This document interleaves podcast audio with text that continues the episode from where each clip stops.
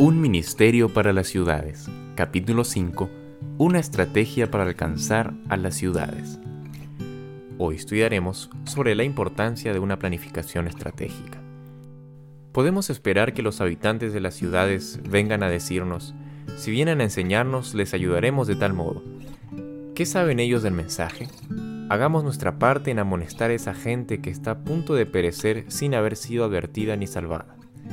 El Señor desea que nuestra luz brille de tal manera delante de los hombres que su Espíritu Santo pueda comunicar la verdad a los corazones sinceros que buscan a Dios. Me fueron dichas estas palabras. Dile a mi pueblo que el tiempo es corto. Ahora deben hacerse todos los esfuerzos para exaltar la verdad. En las ciudades grandes y pequeñas se debe proclamar el mensaje. El mensaje del tercer ángel debe unirse con el mensaje del segundo ángel y debe proclamarse con gran poder en nuestras ciudades. Así se dará con gran voz el mensaje que debe preparar a un pueblo para la venida del Rey.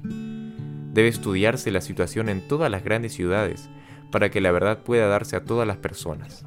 En estas grandes ciudades, el Señor tiene muchas almas honestas que se están confundiendo por los extraños acontecimientos del mundo religioso.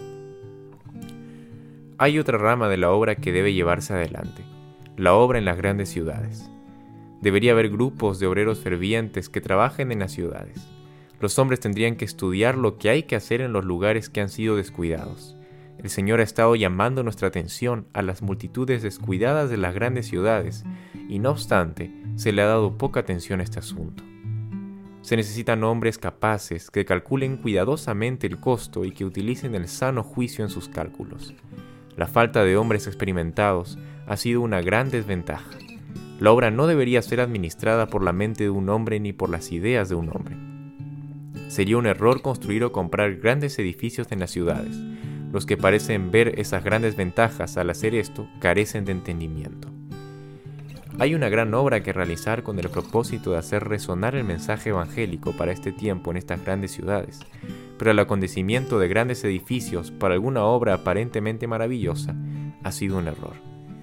He estado muy dolida porque se han invertido recursos en levantar edificios educativos adicionales en Battle Creek, cuando esto estaba fuera de lugar. El colegio era lo suficientemente grande para albergar a los alumnos que podían ser controlados con éxito en el colegio. El hecho es que los encargados no podían controlar cómo se debe a los alumnos que ya estaban asistiendo, y el dinero invertido en construir edificios nuevos era sumamente necesario para plantar el modelo de la verdad en ciudades estadounidenses y para abrir nuevos campos para el pastor viviente.